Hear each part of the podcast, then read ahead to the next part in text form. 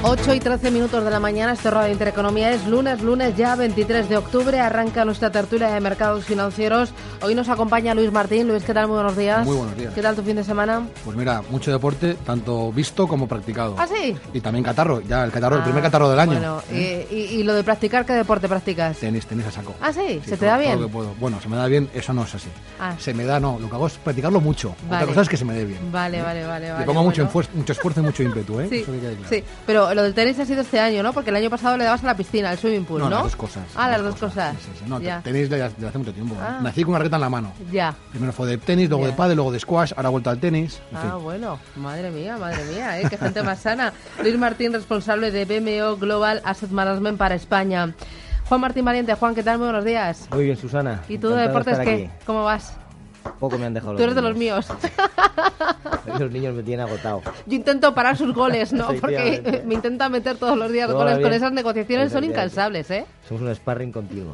Pero continuo, la verdad. Lo malo a mí es cuando me pillan en momento valle, que es que me los meten todos. Digo, es verdad, lleva razón. Y al final consiguen llevarme a su terreno. Es Totalmente bárbaro. de acuerdo. Bueno, Juan Martín Valiente, socio de MCH Investment Strategies. Y nos acompaña Ricardo Comín. Ricardo, ¿qué tal? Muy buenos días. Hola Susana, ¿qué tal? ¿Y tú qué tal tu fin de semana? Pues muy bien, muy bien, un poco de todo. Eh, desde, desde salir con amigos, ir al teatro, eh, ah, sí. ver deporte. ¿Teatro sí. que has visto?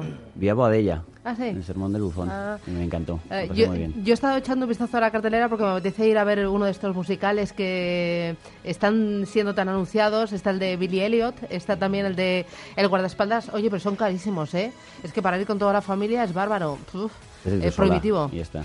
Sí, también luego se lo cuento, ¿no? O se lo canto. Hay que tener familia Eso numerosa. puede ser un poco más peligroso. Familia numerosa, Susana. Carnet de familia numerosa. Hay que Sí, tener. pero ahí cuánto, cuánto descuento hace Nada, muy no- no merece la pena, no sale rentable. No, no, no. No, pero no está mal, ¿eh? Me voy yo a ver el musical y luego se lo canto Exacto. y se lo bailo. Exacto. Y entonces sí, eso me va a pasar pipa. Te lo pasas dos veces bien, además. así. Bueno, Ricardo Comines, director comercial en Bontobel para Iberia y Latinoamérica. Vamos a empezar por lo último. Eh, elecciones en, en Japón. Tenemos ya los primeros resultados. Parece eh, que esos resultados dan la victoria tal y como se esperaba Shinzo Abe. Y entonces va a seguir con sus reformas, reformas de la Constitución y reformas económicas. Eh, yo estoy viendo por distintas casas de análisis que la bolsa de Japón es una de las favoritas, es una de las recomendadas, a pesar de que está en zona de máximos, aunque este año no ha hecho mucha cosa, ¿no, Luis? Em, Juan.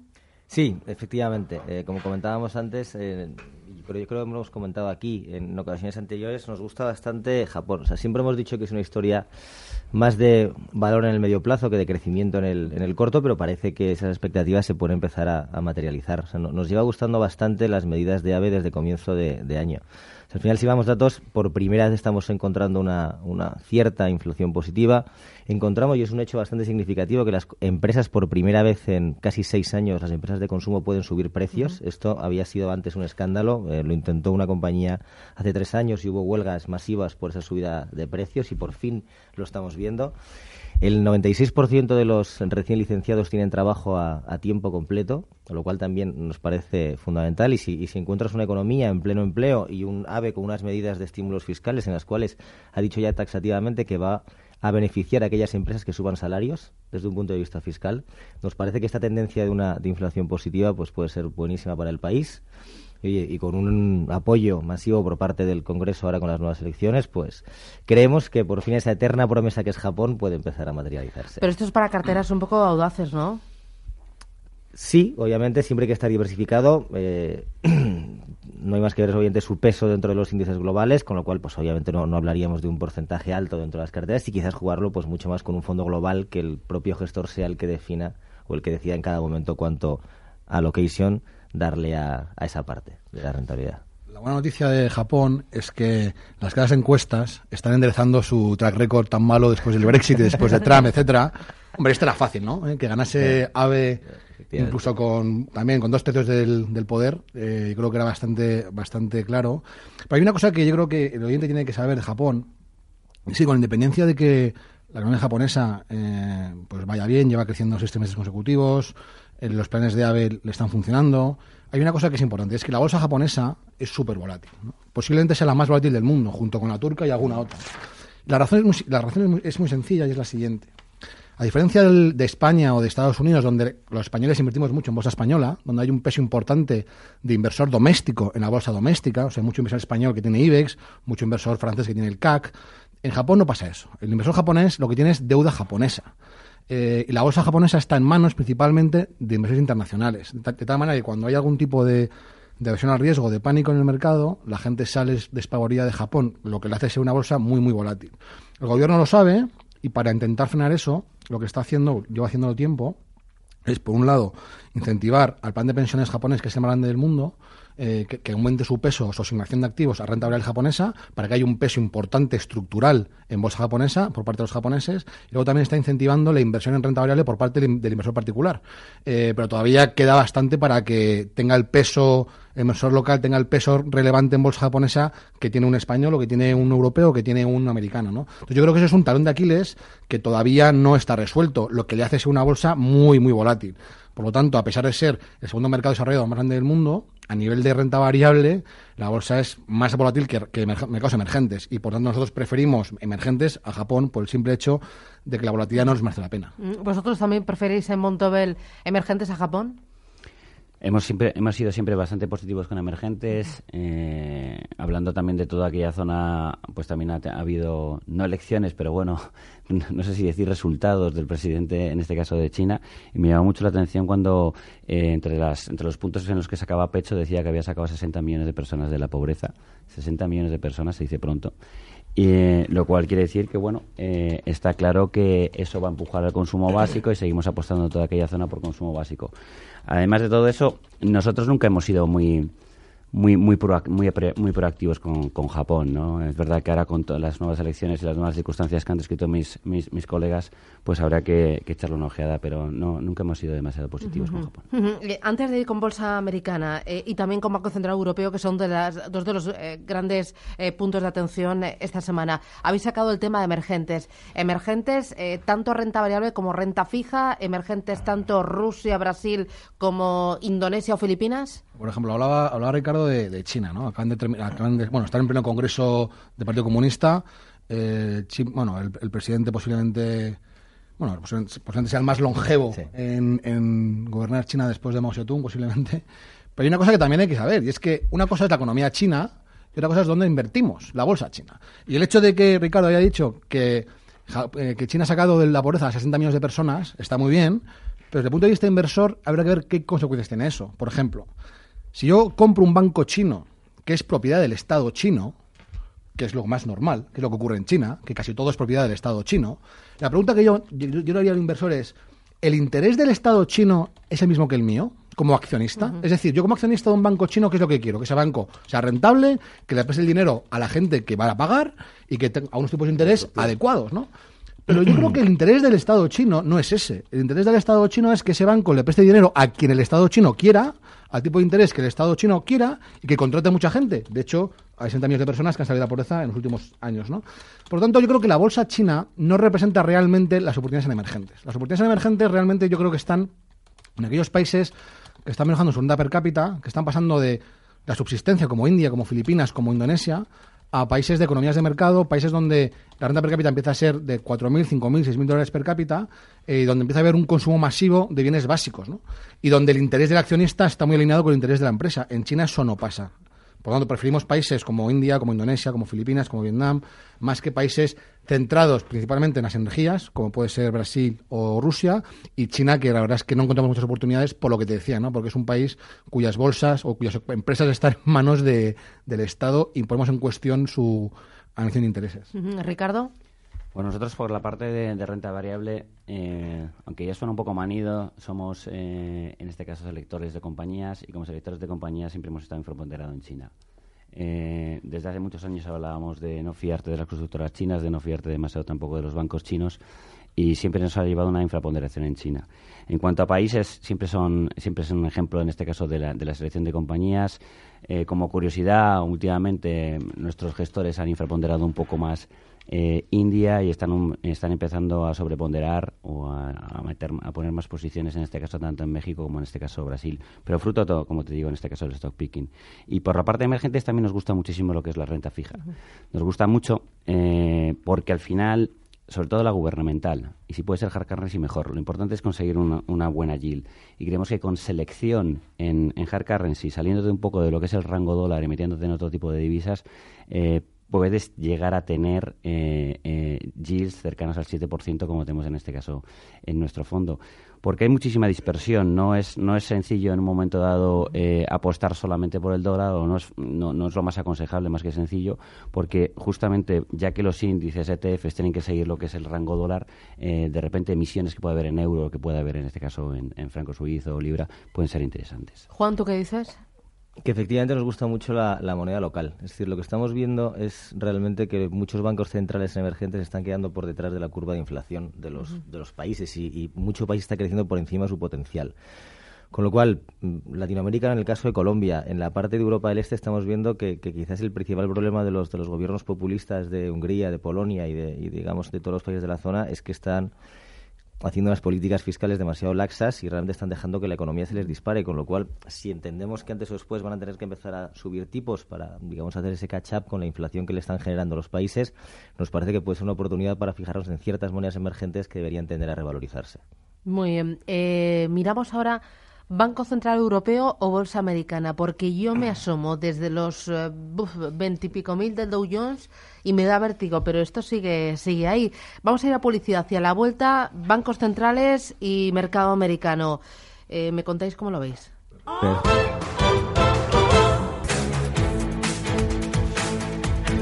8 y 28 minutos de la mañana. ¿Empezamos por Wall Street o empezamos por bancos centrales? ¿Qué queréis? Eh, a ver, Ricardo, ¿tú qué quieres? ¿Qué te, qué te, qué te tienta más? Bancos centrales. Pues nada, quieres. bancos centrales. ¿Qué esperas del Banco Central Europeo este, esta, este jueves?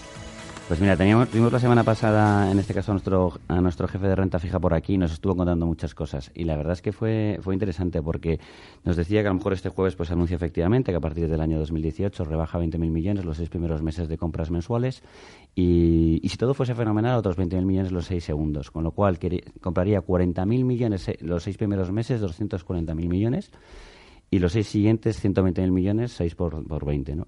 Eso hacen 360.000 millones y nos decía, las emisiones nuevas para el año que viene se prueben en, en nuevas en gobiernos 120.000 millones y otros 120.000 uh -huh. o 140.000 en corporativo.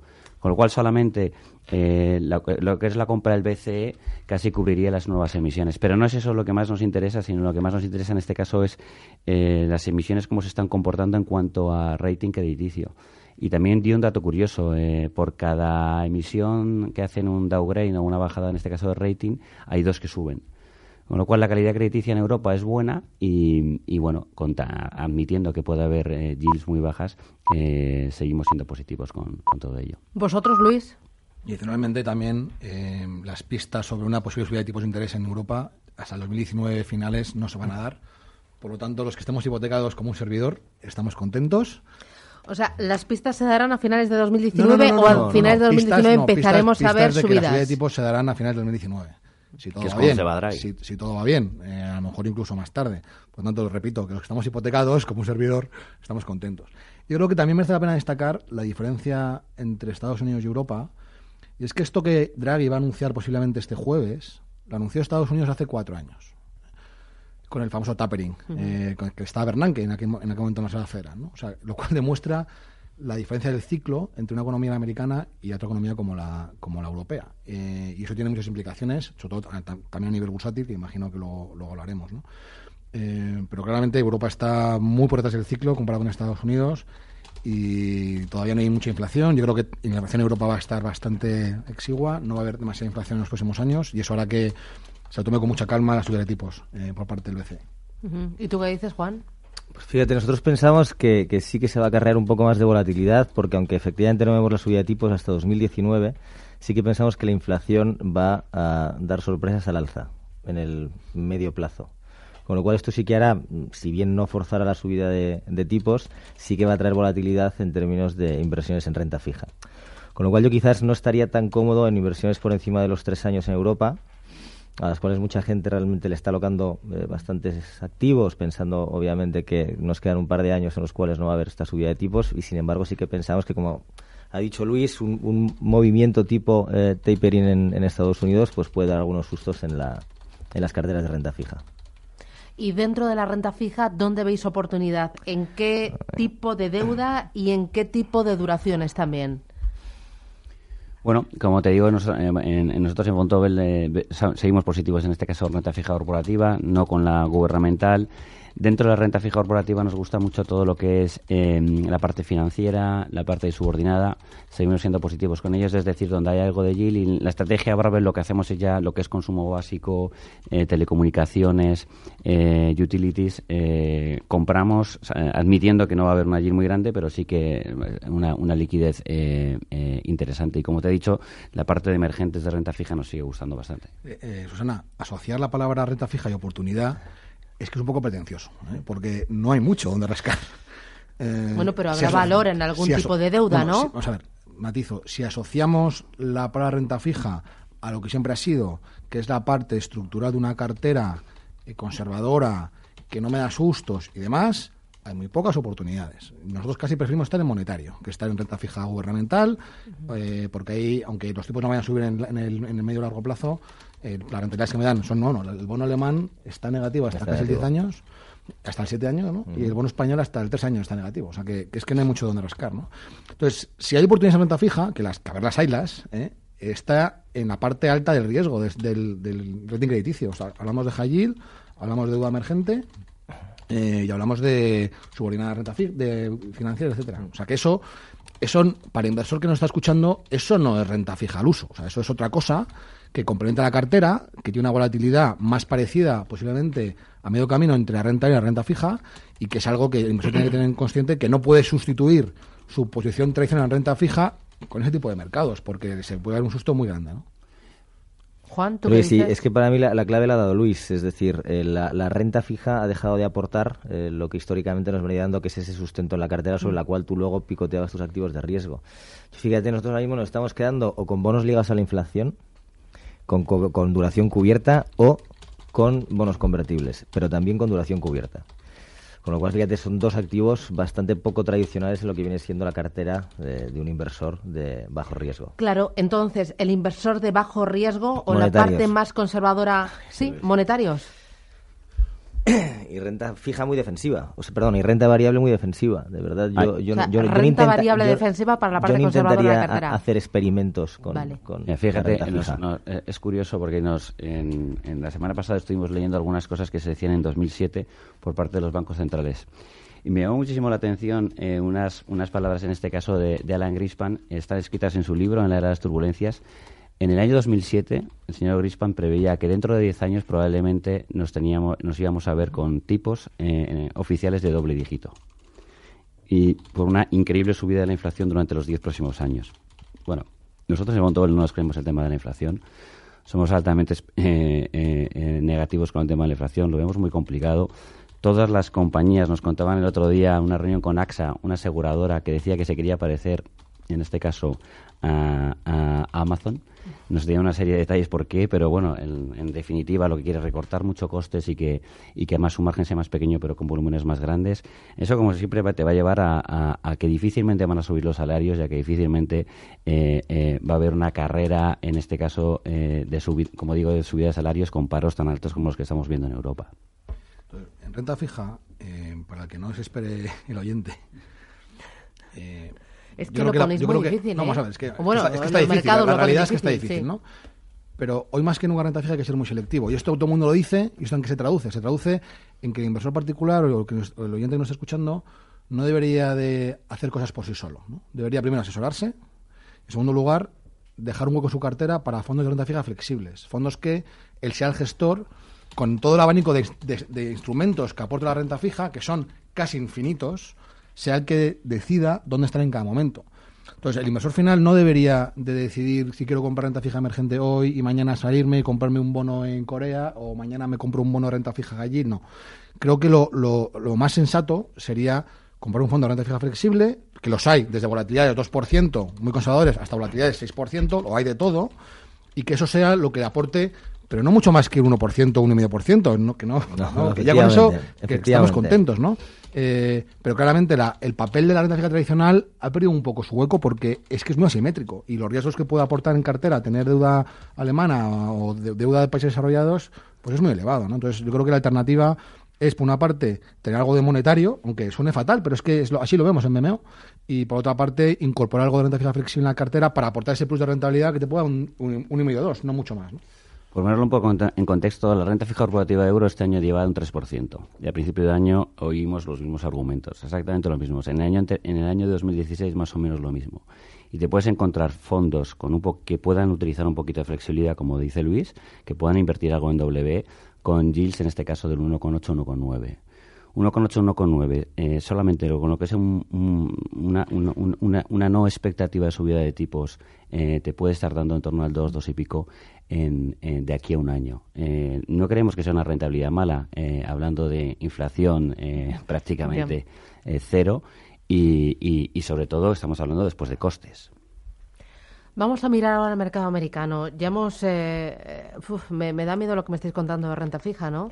Eh, eh, mercado americano y también mercado europeo. O sea, para la parte más conservadora, Juan, también renta variable defensiva. no me digas nada. Luego me explicas esto que es renta variable defensiva. Tertulia de mercados financieros hoy con Ricardo Comín de Bontobel Asset Management, con Luis Martín de BMO Global Asset Management y con Juan Martín Valiente de MCH Investment Strategies. Eh, por cierto, tenemos resultados. Eh, sigue el goteo de cuentas de las compañías cotizadas en la bolsa española. Le ha tocado esta mañana el turno a Avertis. Su beneficio neto alcanza los 735 millones de euros entre enero y septiembre. Aprueba la compañía la distribución de 0,40 euros por acción que se pagará en la primera quincena de noviembre. Dice Avertis en su nota de prensa remitida a la Comisión Nacional del Mercado de Valores que los ingresos han crecido un 16% sobre todo por la mejora generalizada del tráfico y la incorporación de nuevos activos al perímetro en 2017. A partir de las 9 de la mañana, en apertura, analizaremos con detalle las cuentas de Avertis. Bueno, vamos con bolsa, bolsa, bolsa. Empezamos por bolsa europea o bolsa americana. Juan. Bueno, si te digo la verdad, eh, creo que el comportamiento va a ser muy parejo. Si bien es cierto que le demos más potencial a la europea, porque como comentaba Luis, estamos en un ciclo completamente distinto. También es cierto que una de las claves es precisamente lo que tú acabas de apuntar con Avertis, es decir, siempre y cuando los resultados empresariales sigan siendo positivos y machen expectativas de los analistas, eh, las bolsas no, una, no hay una razón, por así decirlo, para que las bolsas empiecen a corregir. Dicho esto, y, por puntualizar, eh, ¿dónde ponemos nosotros el foco de, de la, el foco de riesgo, vamos a decirlo así? Si estábamos hablando antes que podemos ver una posible corrección en los bonos, pues vamos a evitar aquellas compañías que tengan una correlación positiva o que históricamente se haya demostrado que tienen un comportamiento similar a los bonos. Entonces son aquellas compañías de dividendo alto, aquellas compañías que durante estos últimos años eh, todo el tiempo que los bonos han pagado poco, pues la gente se ha refugiado en ellas y es lo que podemos llamar bon proxies, eh, crecimiento de calidad.